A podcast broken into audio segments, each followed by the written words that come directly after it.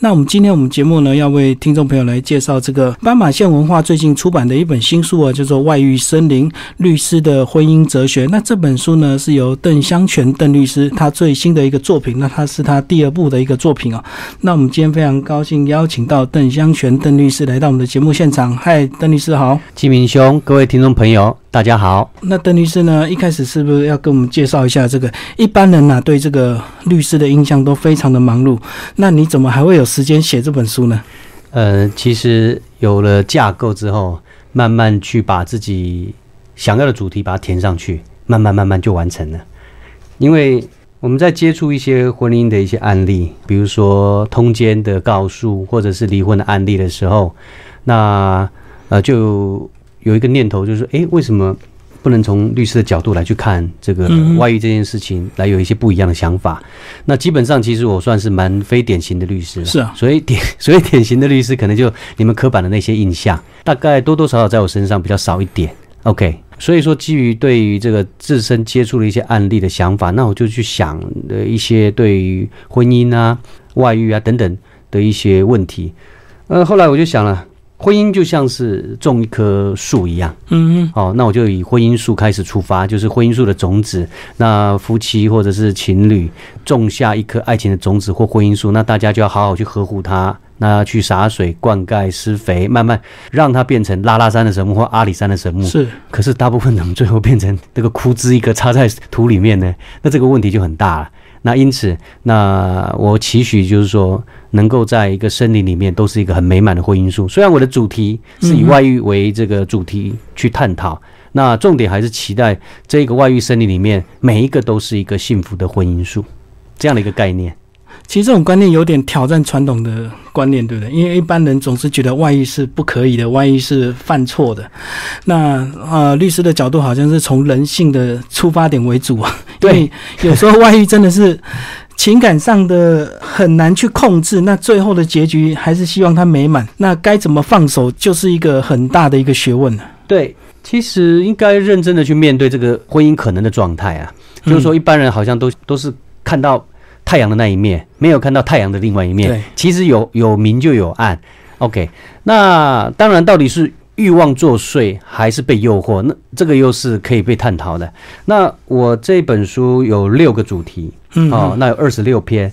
那为了应应现代人的阅读习惯，每一篇各自独立。是 OK，那有些因为三百多页也蛮多的哈。那主要是第一个主题是自我认知，那第二个主题是爱情，第三个是婚姻。第四个是道德，第五个是刑罚，最后一个是自我选择。那为什么会有这样一个架构？我觉得，就是人从出生开始了解这个世界，知道这个世界，就应该去认识自己。你认识你自己，你对你周遭的的人、朋友也好、亲人也好、爱人也好，你才知道你怎么去跟他们维系一个关系。那婚姻它只不过是一种比较特殊的人际关系而已，挂上了一个婚姻的壳。那一般人把它看得太神圣。因此压力特别大，以至于你没办法认识你自己。OK，那在婚姻里面遭遭遇到的问题，那有的欠缺反省，那有的没有办法去用比较有智慧的方式来处理，那产生了很多问题。因此，在从自我认知出发，你如何去了解自己之后看待自己的爱情，这是第二个主题。那第三个就是如何在从爱情进入到婚姻，这是内在的部分。那万一出了问题，第四个主题就是在讨论道德如何去看你们出了问题的这件事情。那更严重一点，当然就是所谓的通奸罪的问题。那最后，那这本书其实最重要，大概就是自我选择第六个主题的部分，就是说，呃，人应该要选择自己的爱。那你选择了这个爱，种下了这棵婚姻树的种子，你就应该要好好的这放在心里面哦，随时谨记，你有一棵婚姻树跟在你身上，就是说，它不是一个仅仅是一个很具象的一个概念，它甚至是一个很抽象的概念。那如果每一个结婚的人都能够有这样的想法，我相信。在婚姻的森林里面，每一棵都是幸福的婚姻树，所以大概的结构是这样。整本书其实讨论的范围非常的广泛的，也从这个呃历史面、这个呃心灵面、精神各方面来探讨啊。那从最早其实关于这个人类到底为什么最后变演变成一夫一妻制，就有讨论蛮大的篇幅在讨论这个地方，对不对？对。那其实一夫一妻制现在。呃，讨论他为什么来已经不重要了，嗯，他已经是一个现在我们大家都同意的制度，除非是。OK，你跟你的另一半或者是呃你的对象讲好了，我们是 open 的，我们是开放的，嗯嗯。那个是例外。OK，那我们不在这边讨论范围，我们现在讨论是普遍性。如果是最大公约数，对，嗯就是现在如果是这样的一夫一妻制，我们已经选择了，那历史的由来还有文明怎么演变，我们也先不要管它的话，在这样的状态下，你如何能够种好一棵婚姻树，大概是我这本《外遇森林》主要在探讨的内容。那当然还有几个其他的一些概念，可能要看了之后才能够比较深刻的了解。那因为呢，慢慢这个大家对于这个一夫一妻制这个是现在整个普遍这个国际社会大家都认同的一个制度哦。但是其实从所谓的外遇跟出轨这个东西，从历史一直到现在其实都有，只是因为过去也许女性她比较不会去争取权益，所以她只好默默的忍耐这样子。然后到了现在，好像大家明智大开之后，女性动不动哎，只要你万一，我就可以告你这样子。对，其实我这本书很大一个角度是从女性的角度去看。嗯因为呃，女性的解放大概是这百年来的事情，那到现在其实还有很多地方有待去探讨。那因此，我们发现很多的电影在讨论的都是女性的一夜情，像《麦迪逊之桥》或者是《对对对纸之夜》《子之月》，或者是一些《东京奏鸣曲》等等一些电影。那为什么会有这样的一个现象？当然，这些女性最后还是回归家庭。那这样子的一个一夜情，或者是这样的一个外遇现象，它是为了要抒发她的压力。那在从小成长的过程当中所承受无形的压力，没有办法释放，所以说都透过一种很莫名的方式做解放。所以呃，一般人认为说说男性的外遇是很严，就是说比较多的。其实对女性的外遇有一些暗数，那对是没有被探讨的。而且我觉得整个社会的氛围，这个好像对男性的外遇这个包容力比较大一点哦，你对女性的外遇好像觉得比较感觉这个女生怎么可以这样子？其甚至有些男人犯错开记者会，还会说我犯的全天下男人都会犯。我我在这本书我就挂号起来，林觉民就不是这样子，呃呃，这个这样子一个讲法是有问题的，就是说所谓以男人女人来区分外遇这件事情。那我主要在这本书也在宣导一个观念，就是说人就是人，没有所谓的男人女人这样的区别。OK，哦，那当然尚不至于说用女这个早期女性主义的讲法说啊，女性是被塑造出来，不是生理结构的不同这样的概念嗯比较深哈。那我们就比较浅显来讲，就是说对于女性的外衣跟男性的外衣其实都是一样的是哦。那到底为什么会发生？每个家庭或每一个婚姻有不为人知的那一面，我们也不便说哦，一定有一个统一的讲法，但。呃，至少我我希望让读者能够了解，每一棵树都是不一样的，也就是说，每一个婚姻都是不一样的。我们不用去羡慕别人，你只要照顾好你自己这棵婚姻树的话，那别人到底是怎么样，你不用去在乎。嗯但至少不管呃别人是有钱也好，或者是怎么样哦，那毕竟你只要是不一样的，你的独特性就有了嘛。是人就是在活出自我，嗯哦，那只要相信你能够种出一个婚姻因素，在这个过程当中也会经历过春夏秋冬。哦，那可能大家都期待说啊，我的婚姻都是在春天、秋天那么的美好。是是热恋期这样。其实啊，可能大部分的时间是在夏天或者是冬天啊，很寒冷又炙热。对啊，因为这个以婚姻来讲，动辄这个五十年、六十年了、所以真的要维持从头到尾的热度是非常不容易。但是这个邓律师，你一开始在出这本书，你会不会担心这个读者如果没有看仔细内容啊，他看到外遇生，你又看到你的身份，他就以为这个是教你怎么对付先生外遇或老婆外遇的书，是一本法律书。它不是法律的书啊嗯，它只是出发点。我是一个律师，所以从通奸罪这个概念去出发的。那稍微提到一下，就所谓的通奸罪，一般人认为外遇就是有罪的，哦，嗯，结婚的你外遇就是有罪的，哦，所以有存在两刑法两百三十九条的通奸罪。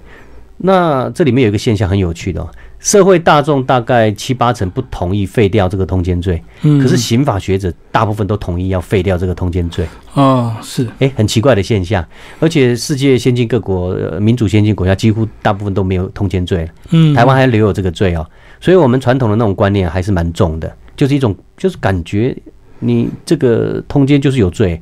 那我觉得是资讯散播的不够，以至于呃一般民众可能对这个这件事情，就是说外遇跟法律之间的关系不太了解。嗯，我觉得是资讯散播的不够。那比如说像呃，我们的法律主要来自于德国跟日本哈，那源由于来德国、日本，那这两个国家早就没有通奸罪，嗯韩国在去年也废掉，哦，那中国大陆原则上也没有通奸罪，那呃，当然有人会说，哎、别人没有，我们不一定不要有啊，可是我知道很多人他搞不清楚，他 搞不清楚这个民法跟刑法的都、差别、哎没错，就是在这个地方没有罪，怎么可以没有罪？呃，对对对，没有错。嗯所以最基本的概念我必须要讲。外遇这件事情对婚姻产生的破坏，他必须要负责任。那这种责任可能有民事的责任跟刑事的责任。对对，啊，你配偶要追究另外一半责任，那基本上我们觉得你用民事去追究他，对你的婚姻会或者是好聚好散，或者是你要在一起，你要不在一起会比较有帮助。但是如果通奸罪的存在对你的婚姻一点帮助都没有，我举例来讲，告了通奸罪会不会被关？原则上都大部分都一颗罚金，都是罚钱给国家。那倒不如把罚给国家的钱交给另外一半，或者是给你的小孩去买玩具、买吃的，去外面多好，做生活费。嗯嗯那为什么要交给国家？那国家设立一个刑事法庭，然后审你们这种罪，最后又不又没有人被关，所以完全是跑一个程刑事法律的程序，然后要去惩罚另一半，要疏解你对你另一半跟你的恨啊对那个恨，就是嗯你对小三小王，你一定要让他跑法院。OK，那其实你让他跑法院没有问题，那你如果告民事的损害赔偿、侵害配偶权，这都可以满足的。嗯，所以就像金明兄刚刚讲的，一般民众搞不清楚民法、刑法，对。那我们必须要就是说明，就是说通奸罪废掉，还是有规范，外遇是需要被惩罚的，所以惩罚的是用民事上的赔偿来处理，就可以满足到你原本要的。的一个条件了，嗯。不管你想要报复也好啦，或者是满实质的赔偿满足，都可以达到。但是如果单纯你只是要告他刑事的部分的话，那其实就是说，不见得你会达到你要的效果，就单纯只是嗯这个报复。可是这个报复会不会随着你告完之后，你的心情就平复了？通常不会，只会越来越气啊。对对对，而且这个通奸罪存在，其实最大的好处是国家啦，因为它可以 罚到很多一颗罚金的钱。那其实对另一半，你真的没有实际上的补偿，最后你的补偿还是要回归到民事，对，其实你说国家受益，国家也受害啊。就是还是要一些浪费司法资源。对，因为法官其实现在啊现在法官他们也很无奈啊，嗯就是说你告通奸罪哈，上了法院，你会发现新闻几乎每两三天都有一些这种这种很拔辣的新闻。对，就是外遇告那些有的没有的，觉得很好笑的新闻，为什么会这样子？因为告了通奸罪之后，他们的因为证据上的问题，他们很多的一些抗辩哦，说没有，你只要没有罪证确凿，现场拍摄到。他什么奇奇怪怪的抗辩都有，那新闻就喜欢炒作这些这一些这些拔辣新闻，大家看得很有趣哦。那事实上对社会一点帮助都没有啊因为对法官来讲，其实他们也不想办这种案子，所以说就变成怎么样？你的案子告到法院去，那如果说是是不是那么的呃现场拍摄到的这样的一个画面，那几乎这种案子非常少了哈。嗯嗯嗯，那最后的结论都取决于这个法官对于这个外遇的道德感的轻跟重来决定你的结论，对，也就是等于是你告通奸罪上法院，其实像宝贝一样。嗯嗯，哦，你碰到的这一个处理你案子的这个检察官或法官，他的道德感比较比较强烈就有罪。哎，对对对，那如果他觉得啊这种东西为什么要上法院，那你就会被放就比较宽啊、就不会那么严，嗯，所以就这种法的安定性跟这个标准几乎都没了，所以大家看的就是啊恐龙法官其实不是的，是这个罪所存在的一些会造成的一些问题。其实这本书的内容，呃，这个呃律师也提到很多例子啊，就是很多奇奇怪怪的外遇例子。那判决呢都南辕北辙，有些有时候可以判有罪，有时候可以判无罪。那其实纯粹就是因为刑事它比较难认定，因为除非你有很，就像律师讲的百分之百。看到在床上，但是如果你冲进去，搞不好还有私闯民宅的问题，一些奇奇怪怪，还有这个呃什么秘密证据不予承认的问题。对啊，所以征信社为什么那么发达，嗯，就是这样子啊。那但是这些东西拿到民事法庭，其实它的赔偿的幅度就比较宽松，它就比较好认定，对不对？所以刑事也许无罪，可是民事你还是要赔。你花的那个费用，征信社的费用，搞搞不好比你要到法院去告的那个费用还来得多啊。是啊，是啊，那不划算吗？嗯，有些人认为在气头上面觉得划算，那等到时间经过了之后，会发现回头看都觉得蛮好笑。很多案子，很多例子，再就是说，大家可以想象哦，我们在热对某个事情的热情或者是愤怒的时候，都会觉得说我我这么做是应该的。你冷静下来看看，你就会发现到底应不应该？所以这个也是我们这个虽然现在资讯很发达，可是大家都会截取对自己有利的资讯或你比较想听的资讯呐，所以才会造成说大家对这个通奸除罪化这样的一个问题，第一个印象就是怎么可以没有罪，怎么可以除罪化这样子？如果除罪了，大家整个社会道德就沦丧，大家都可以乱搞外遇，其实只是形式上的部分。对，这个这个部分要要大家要清楚，就是说。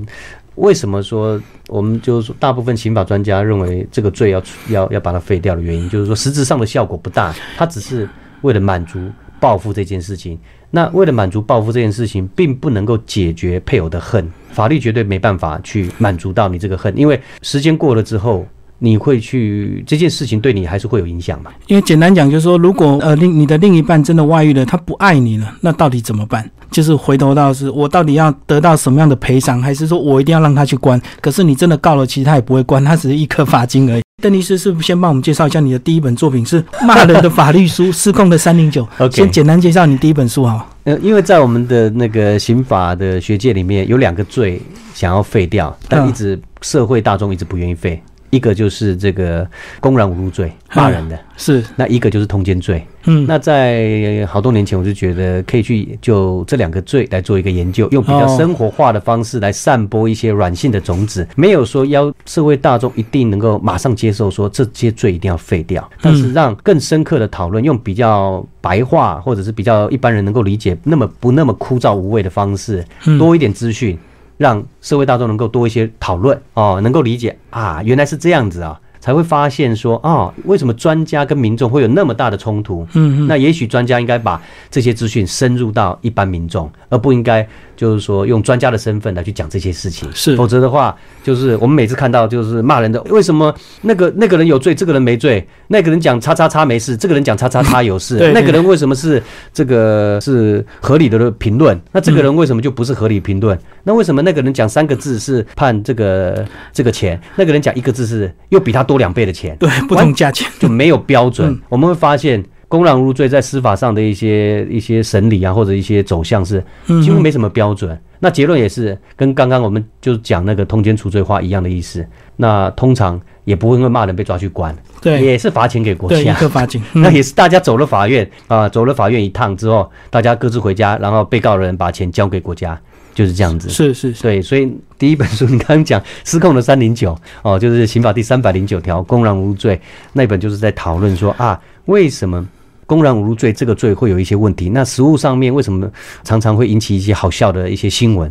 道理也在这边。所以一样的问题就是在刑事的部分应该要撤除，就对，回归到民事也达不到他原本要达到的效果，也是一样哦，就是被人家骂就很不爽。嗯，你骂我很不爽，我就要告你。但是告你就跟他要钱就好，或者是说名誉的回复，OK。可是一般人不要，我就是要你去关。问题他不会被关啊。是是是，那就变成怎么样？你想要他关，他也不会被关。那你的你的报复的满的那个要满足，也不可能被满足。那最后还是要再告一个民事，跑了两趟。那结果判赔的钱又很少，自己过程当中所花的这个精神啊、时间啊、代价又比较高。对，那回过头你会觉得，我不知道会不会后悔了。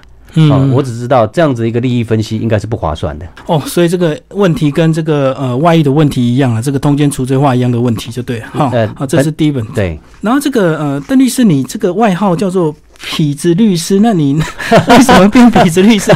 因为在二十几年，OK，因为我在想啊，这个律师一定要很正经、很专业，然后人家一听到哇，你请一个痞子律师，那到底会不会赢啊？官司这胜算到底怎么样？你那时候都不会这样担心吗？呃，痞子是我一个绰号。我在二十二十多年前在大学的时候，我的恩师台大。法律系的网红教授李茂生是他帮我取的外号啊，因为他觉得那时候嗯，年轻人上课就是不上课，经常爱玩，然后骑以前骑那个 R R Z X 哦打挡车，哎对对对，骑那种然后然后又带着穿着皮衣这样子，看起来痞痞的，从此就变称作。有法律的学生应该都比较书呆子样吧，对不对？所以你算是比较另类，书呆，因为要背那么多法条啊，这个很难分心去搞一些社团或者是一些外面的生活。就其实念法律一些刻板印象在我身上看不到，因为我觉得从事法律的工作它也是工作，只是法律而已。你从事医生的工作也不过是医生，那还是一个工作；你从事老师的工作还是一个工作，他是老师。大家都把工作这个忘掉，而把前面那个 title 好像看得比较重。我觉得台台湾这是一个不太好的现象。哦，你这样讲，我就能够想到你为什么会出本出这本书。所以写作变成变成你的业余的兴趣，对不对？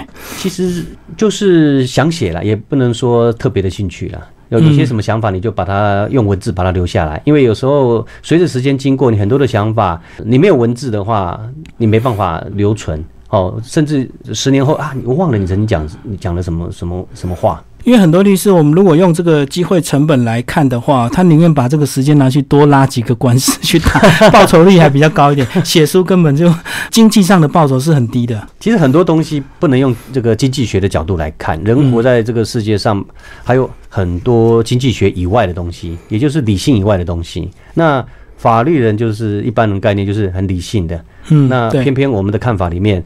呃，人性是不是由理性来主导？我们是蛮质疑的。我是不太采这个理性经济学的这套模式的。所以这个呃，最后集结出这本书呢，总共分为六个章节哦。那是不是我们就来开始针对一些内容来稍微仔细的介绍一下？我们刚刚已经聊完这个呃通奸罪哦。那其实，在一开始这个，我觉得自我认知非常的重要。这个就是第一个章节，这个外遇的森林哦。然后是不是应该这个简单的讲，就是说我们如果身为一个人在感情上难免就会有一些必然的一些冲动，或者是一些精神上的一个寄托。那当你在婚姻上慢慢整个失落了，你这个外遇是不是很自然就会去遇到这样的一个状况？只是你要怎么取舍、怎么放手这样的问题。OK，我们在这边主要是探讨肉体外遇这个部分。嗯嗯，就是说有关精神这外遇这个部分，我们先不讨论，是因为那个比较太深更难的。肉体外遇比较容易去看到，比较容易大家能够接受，好去讨论。那在我这本书第一篇就是外遇的森林，那最后一篇是婚姻树。那有些人就觉得很奇怪，你不是从婚姻树出发吗？爱情种下爱情的婚姻树的种子，然后开始发芽，然后长大，然后变成拉拉山神木，或者变成枯枝吗？那因为我那个最后一面是讲，如果不能在一起，那也要好聚好散，把它。葬了吧？如果变成一个枯枝，那总不好把它放在第一个，所以我就把婚姻树放在最后一篇。那外遇森林这个第一篇大概是讲，呃，就是两呃两个人的对话，那是一个散文小说式的写法啊。那顺便稍微说明一下，我这本书有两个部分的文体哈，一种是散文小说式，那一个是论述文。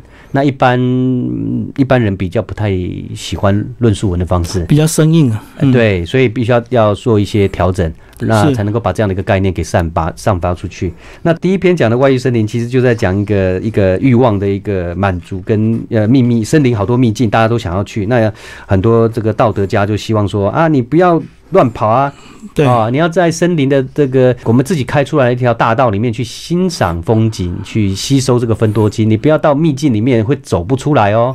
类似这样的观念啊。那在这样的一个对话，两个人对话到最后，哎，这个道德家也觉得蛮好玩的。他想要，也要想要去森林的秘境走一走。他这个，哎哎，真的那么好玩吗？那你带我去一下嘛。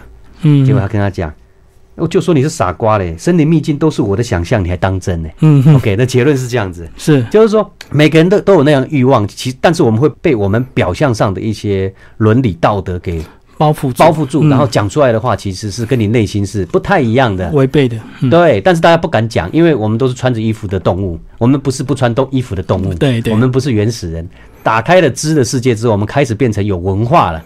OK，啊，这个知让我们停不下来了。所以说。在这个外遇的这件事情，主要还是在欲望跟诱惑这两个打转。那其实这个欲望大概要走走，要就要从人的这个五官感受还有意念这个部分出发啊。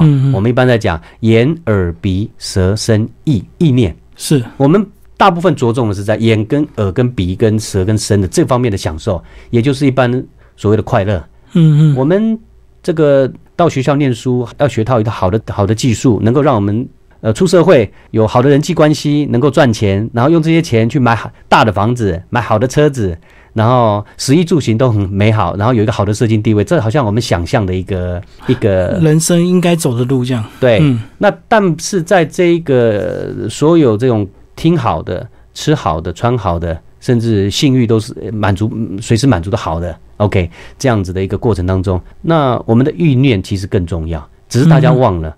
也就是说，呃，为什么有些人会犯罪，有些人不会犯罪？哦，那意念的东西其实蛮重要，你能不能够控制自己？那如果你不能控制自己，那你就跨出那条线了。就像刚刚讲，就是说啊，这个外遇这件事情好像是很频繁，没办法被解决掉。也许在生物学家或者就演化的观点，大概他们会说，可能有十五趴以上的本质，人类本质是会外遇的、哦。嗯，嗯是，所以说，呃，这讲到这个部分，就是说，好，你动物性的本能会发挥，那所以怎么办？那我们必须要一脚跨到文化人的境界，也就是说，嗯你不能够全然两脚都踏在动物人的世界啊。那有些人家，我我们我们曾讲，就是说，负心多是读书人呢、仗义每多屠狗辈。对对对，嗯那道理就是说，不会因为书读的越来越多，我们的道德感越来越高。其实两个是不搭嘎的，就是说很多的东西跟你对外在世界的观察其实不太一样的。哦，那人们有时候不太了解这一点。那其实最重要就是说，一个人人品高下跟你的有钱没钱，跟你的读书多少，跟你的工作这个没有这个贵贱之分的。嗯都没有关系的，而是跟你这个人从小成长的背景所受到的一个呃人际关系的一些陶冶，跟你自己交往这些人际关系的交往，你自己对你你自己身跟心的这个陶冶，还有一些反省等等，交错到你自己的这样的一个性格。那这样的一个性格所呈现出来，外在看你的品格是怎么样，是这样子的，而不是说啊你赚的钱特别多，或者是你身份地位特别高，你就特别好。所以一般来讲，我们对政治人物我们都没有好感。对，他权力很大，可是我们我们都不会去 不会去说政治人物品格很高。因为有很多看不到的事情，我们都知道。那其实呢，刚刚聊到这个呃，外遇不分这个职业贵贱啊，个人的这个，或者是你有钱没钱，但是相对来讲，这个有时候你反而你越力争上游啊，你越努力，到了社会的比较中上层之后，你其实你外遇的几率相对比较高。有时候倒不是人家来，呃，你自己去找，反而别人主动就会来找你了，因为你这个成功人士嘛，对不对？这个是成功人士经常讲的，都是别人来找他，都不是他去找人家，是是是，对不对？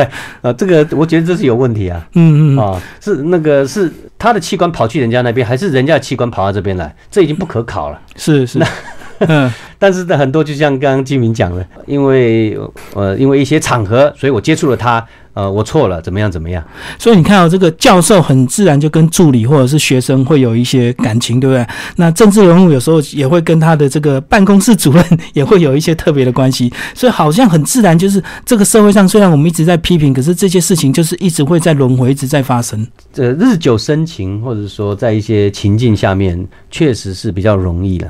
这个嗯这个无可厚非，也是很自然的。所以说，呃你如何在一个很可能的自然状态下，让它能够避免，那就是自己的欲望就很重要。当然，你要你就是说我我我们有提供一个看法，就是说，假设台北市你要往北走的话，你要走中山北路，你就不要走林森北路。你要有一种这样子一个哲学，嗯嗯嗯嗯，哦，那这样子你的欲望可能就会稍微降低。你会用你的心去带领你的身体，而不是用你的身体带领你的心。是那其实，在大多数的时候，反而是身体带着身体，没有心跟着走。所以我们就是说，才会说，一般来讲说啊，你要用心呐、嗯嗯就是说，你身体在做很多东西的时候，你到底心在不在那边？还是你只是纯粹身体的一个动物的一个本能的那个一个运作而已？这个就讲到说你。每天你生活的一个选择，你下班后到底要好好回家陪陪小孩、陪老婆，还是要去跟同事交际应酬？那自然那个外遇的几率就比较大一点，对不对？就是像你讲的，能够走中山北路，你何必故意走林山北路呢？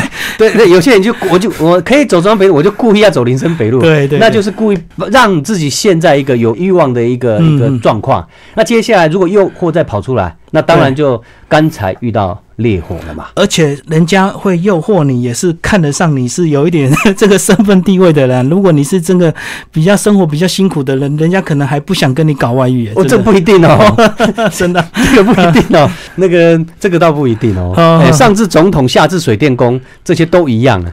都有他们的层级的人这样子互相吸引。呃，我我我我不想讲说是层级的人，就是说这个都有会这个异就是这样子一个状况啦，都会有外遇、肉体外遇的可能性，完完全与这个你的身份地位没有关系。对啊，刚这个书本也有讲到，这个美国总统克林顿他也有外遇，他最有名的嘛。对啊，对啊，对啊。邓律师接下来是就帮我们再总结一下这本书哦，因为有时候讲到外遇婚姻这个问题，很尴尬的就是很多人习惯就是一分为二，就是你这本书的角度到底是男性的角度还是女性的角度这样子，你到底是为男生辩护还是为女生辩护？都没有为谁辩护，只是希望散播一个婚姻术的概念，嗯哦，就是站在人的角度去看。当然，不少的角度是由女性的观点去看。那为什么会这样子？我觉得女性在社会上所承受的压力，大家好像觉得啊，男女都平等了。事实上并不是这样子啊，呃，女性的解放是这这些年来的事情，哦，那很多的东西并没有人们所想象的这个样子。那因此在这本书里面可以呈现说，对人性的看法，你必须要怎么去去运作。那从女孩子角度看，你就可以看得很清楚。哦，那从男性的角度比较不容易看得比较清楚，因为男性的角度去看很多东西，好像规范就已经在那边啦，嗯好像理所当然啊。其实这个世界上没有所谓理所当然这种事情，比如说。我在这里面有一篇这个诺贝尔这个文学奖达利欧佛他的舞台剧《开放的配偶》嗯，，OK，他就是在讲，就是说先生会跟太太讲，我们大家都采取一个彼此开放的关系，我们平等，哦，开放。那结果搞到最后是什么？男人在开放，女人不能开放，变成是这样子，对。就是一个蛮有趣、蛮讽刺的一件事情，就是经常男男人在讲说要公平、哦，开放怎么样，但是事情一旦进入到这个真正的开放，或者是这个所谓的所谓定义的公平的时候，男人的那种嫉妒心，或者是这个对传统这种概念没办法去突破的那种想法，全部都跑出来，因为这是从小根深蒂固的观念。而且有时候他们会把这个配偶当做财产之一啊，所以他就没办法让自己的财产跟人家分享，可是他自己就可以。所以在这一点就是最糟糕的，就是说呃早年早年会说，呃，女人离婚之后什么都不是哦，嗯男人还有工作。那基于这样的一个害怕，所以说很多不幸的婚姻没办法走出去。那这个问题点就很大，就男人仗着经济上的压力是优势呃优势 来去压迫。当然他不会这样讲，可是整个过程就是这样子啊。那或许男人会说，哦，我很辛苦工作，嗯那他也很辛苦养家，那只是不同的角色，家庭主妇跟这个。家庭主妇跟这个在外面上班的男人，其实不不同的一个工作而已、啊。对，可是如果男人掌握了这个经济大权，而把这个家庭主妇看作就是说他他只贡献他的心力，没有他的经济，那最后当然了、人老了，呃，女孩子人老珠黄，她会担心她没有钱呐、所以这样的一个问题经常发生。所以呃，顺便提醒就是，不管女性男性呢、就在择偶的时候，你一开始就必须要选择好你那颗种子啊，嗯，你后面的问题就会少一点嘛。哦，选择正确，后面经营就比较容易啊。对啊，你这棵树如果说是可以长成先天的种子是可以长成拉拉山的神木，那你注定的就是先天很凉，那后天也不错。嗯那，假设你这颗种子就是就就不太会发芽了，那你把它种下去，怎么种也种不出来啊，那怎么办？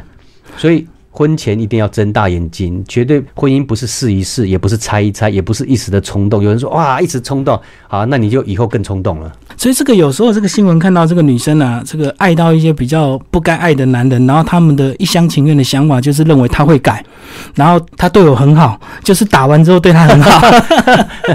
可这个是不是一开一开始如果选择错误，其实后面真的是一路就一直错到底。道理都懂，嗯可，是爱下去的时候就没办法去知觉。对，哦，爱下去的时候没办法知觉，这个东西就很麻烦哦。所以说我一般会建议就是说，呃，找对象最好找同质性高的，嗯。跟自己同质性千万不要找那个完全不一样来互补这样。啊，对对对，为什么？我们这样有一个逻辑是这样子啊。啊，啊，比如说，我认为择偶的三个要件啊，就是在其有一个前提，就是大家还看得顺眼，对。你不要看不顺眼啊，不要说什么特别美或特别有钱怎么样，这些外在的条件我们先差不多 OK 啊，嗯。因为情人眼里出西施嘛。对对对，前提是你只要看得顺看得顺眼的情况下，呃，找对象的不管是男的女的都一样，应该是、嗯。第一个你应该找生活单纯一点的，啊，第二个就是呃脾气好，嗯脾气要好，那第三个就是忠厚老实。那呃，我刚刚讲说要找同质性的，我举例来讲，你是脾气好的，你当然找同质性就是脾气好的啊对对对，啊。那你脾气差的，诶，那你按照人性的这种这种想法，你会想找一个脾气差的一起来打架吗？不会不会，你就想要找一个互补啊，对不对？对，那我们刚刚讲了，那人家为什么要要给你找来被被被你，被 被你虐待，精神虐待，对不对？那所以这时候脾气差的就应该怎么样？提升自己往脾气好那边去走。是，你走到好的，你就可以挑到一个脾气好的，嗯，这就是同值的一个原理啊。我的概念是这样子的，这是在择偶的时候能够有这样的一个一个观念，那你后面这棵树。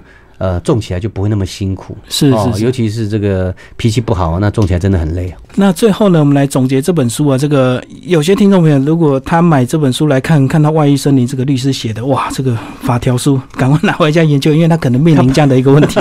好，那结果看完之后发现，可能这个没有实际的法条，但是呢，他也许真的遇到了。那如果说，假如说真的遇到的话，邓律师，你的建议是什么？其实每个遇到的状况都不一样哎，是，只我只能到底能不能挽回啊？如果不能挽回，就哦，对，如果能挽回，当然就。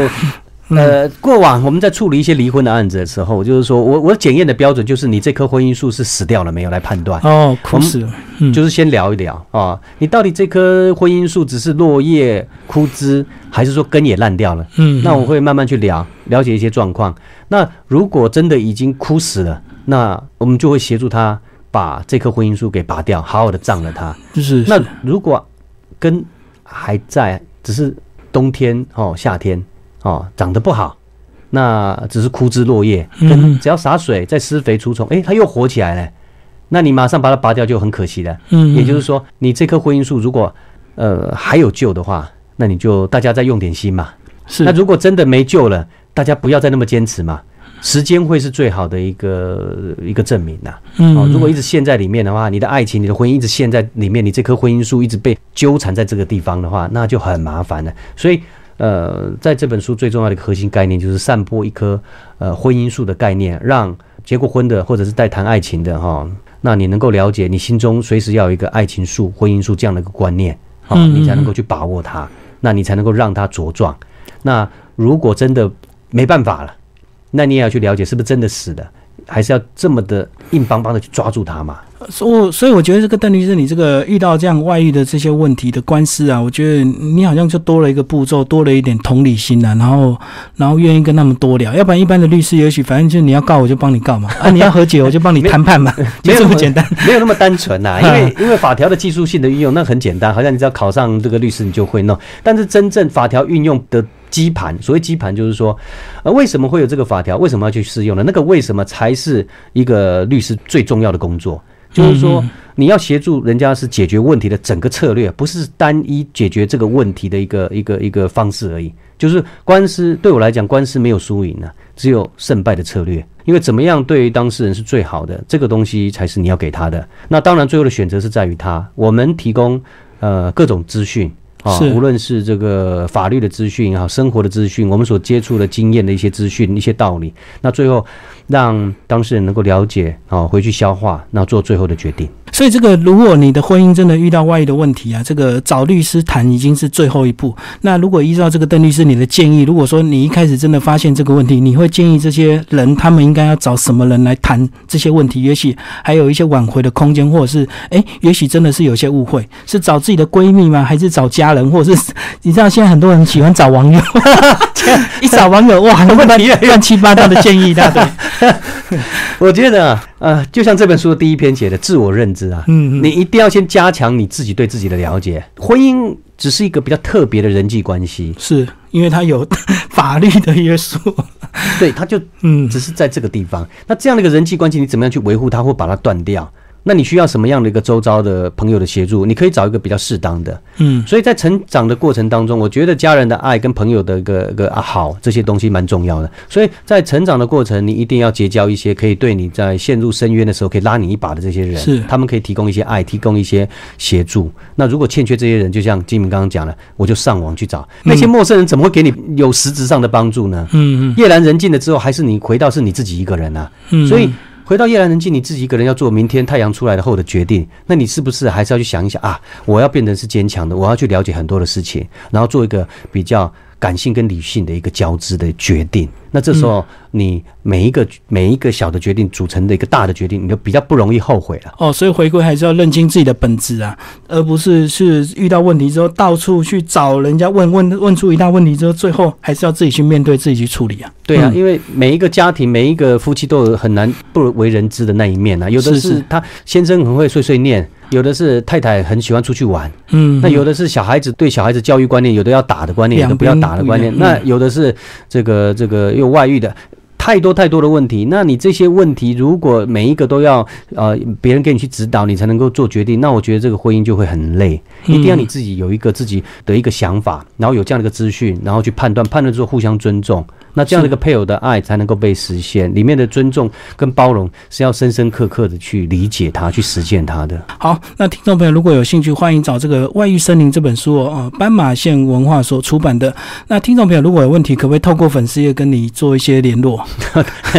打我的名字应该就可以找到我吧？对啊，这个呃，我们的这个邓律师也有这个扬生法律事务所的这个粉丝页、啊，一般你们的粉丝页都会跳出什么问题啊？讯息 是不是各式各样的法律咨询都有？都有了。嗯，但是细节其实也很难在文字上去说明，对不对？对对对，大因为文字毕竟有限嗯，哦，人跟人之间的对对话沟通会更清楚，所以有时候不太喜欢用那种讯息来来解释或者说明一些东西，很容易被误解，或者是是。没办法清清楚楚的去解决人家的问题。就是文字还是少了情绪的问题啊，所以才会造成说我们现在人很多人用这个讯息在沟通很容易误解，就是这样，对，因为少了语气啊，太生硬了 有、对，有时候一个一个一个文字出来，它明明不是这个意思，对方把它想成那个意思，是是，所以这个问题就很大。这是即时通通讯软体现在出现里面最最新的一个大问题。对，所以这个还是希望每个听众朋友都家庭幸福美满，自己跟你的另一半好好的去培养属于你们自己的婚姻树，这样变成千年的神木。